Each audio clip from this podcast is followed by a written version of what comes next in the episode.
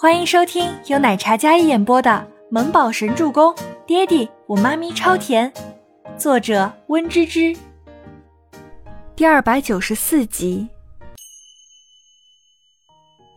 除了你，我对谁都很正经。周伯言好听悦耳的嗓音在电梯里回荡，霸道又无赖。为什么呀？倪清欢好奇，顺势也靠在他的肩上。嗅着他那沉稳清冽的薄荷香，虽然有些不好意思，但却还是忍不住想要靠他近一些。你是我女人。倪清欢心头一跳，她下意识的咬唇。嗯，那还有别的女人吗？除了你之外的女人，在我眼里都是别人，或者不是人。不，不是人，这个比喻有点让人意外了。毕竟周伯言可都是所有女人趋之若鹜的对象，要是被他们知道自己在周伯言这里都不是人，何等打击呀！可倪清欢不仅不觉得他说的有些过分，反而心里有些小欢喜的。这么说来，自己在他心里是唯一的，有点喜欢。电梯到了地下停车场，周伯言拥着倪清欢走出来，因为这个时候没有人。所以两人没有太避讳。对了，我想问你个事情，为什么要给山童姐他们配车？只是优秀员工的奖励吗？倪清欢小脸仰着，看着男人那俊美冷意的侧颜，好奇地问道。没有看路，因为他知道有他在，自己不会摔跤。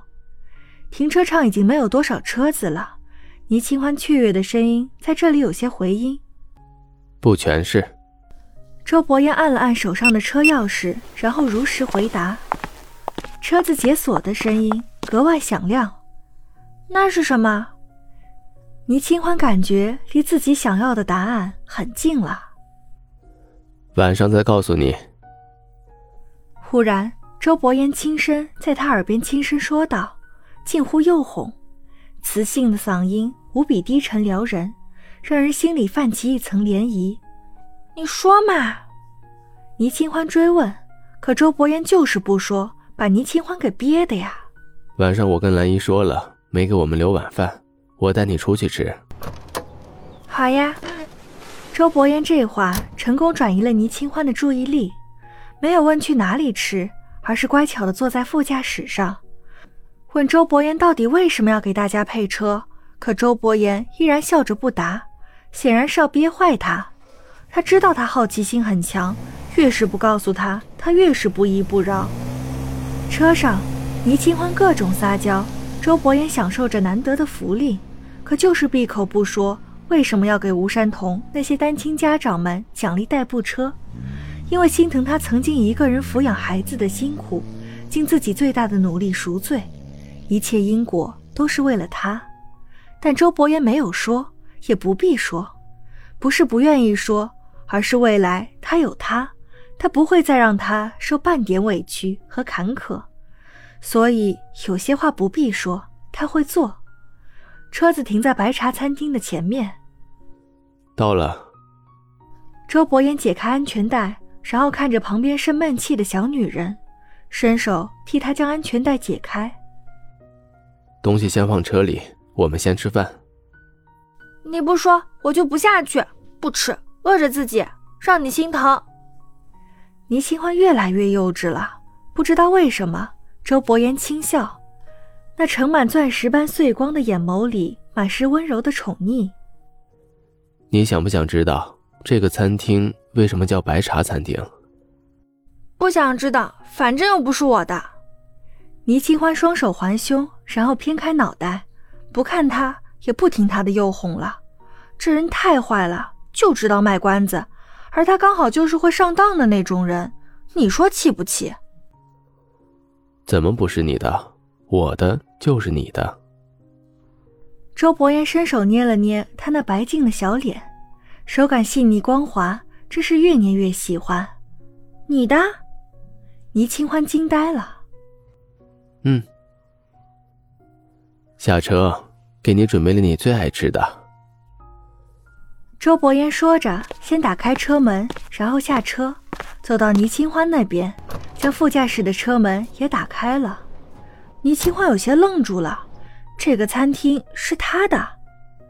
那么第一次带他来吃饭的时候，难怪。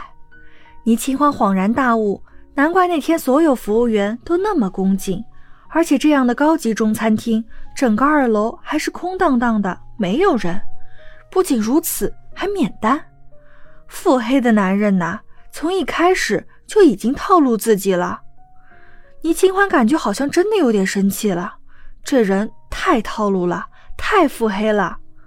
坐在车里，看着门边站着高挑的男人。周身夜色霓虹交错，而他清冷出尘的容颜气质，似乎他在世俗的喧嚣都变宁静了。倪清欢水汪汪的心眸明亮璀璨，看着他，觉得他身上好像有很多他还没发现的神秘和温暖。倪清欢下车，站在高挑的周伯言身边，他的身影看起来格外娇小，而周伯言像是可以替他撑起一片天的依靠。全部的依靠是可以无条件的信任，还有依托的依靠。倪清欢看了看那餐厅的名字，然后抬眸看向男人，凝视他好看的侧颜。恰好周伯言也感应到了他的视线，那漆黑的眼眸里满是他的倒影。走吧。周伯言揽着他的腰，餐厅外还有很多路人，餐厅里也有很多顾客在用晚餐。倪清欢也没有挣脱，没有担心的看着四周，生怕两人的身份会被人发现，而是堂堂正正、一脸幸福和骄傲的模样，走在周伯言的身侧，光明正大，嘴角带着甜美的微笑。忽然，他一点都不排斥被人发现，被人知道他们的关系了。走进餐厅，直接上二楼，依然是经理亲自服务，还是第一次坐的那个位置。倪清欢没有点菜，全部交给周伯言，因为他好像比自己更加了解自己的口味。露天的餐厅，夜风习习，倪清欢坐在周伯言的对面，双手捧着脸，眼神直直的看着跟经理点餐的周伯言。本集播讲完毕，感谢您的收听，我们下集再见。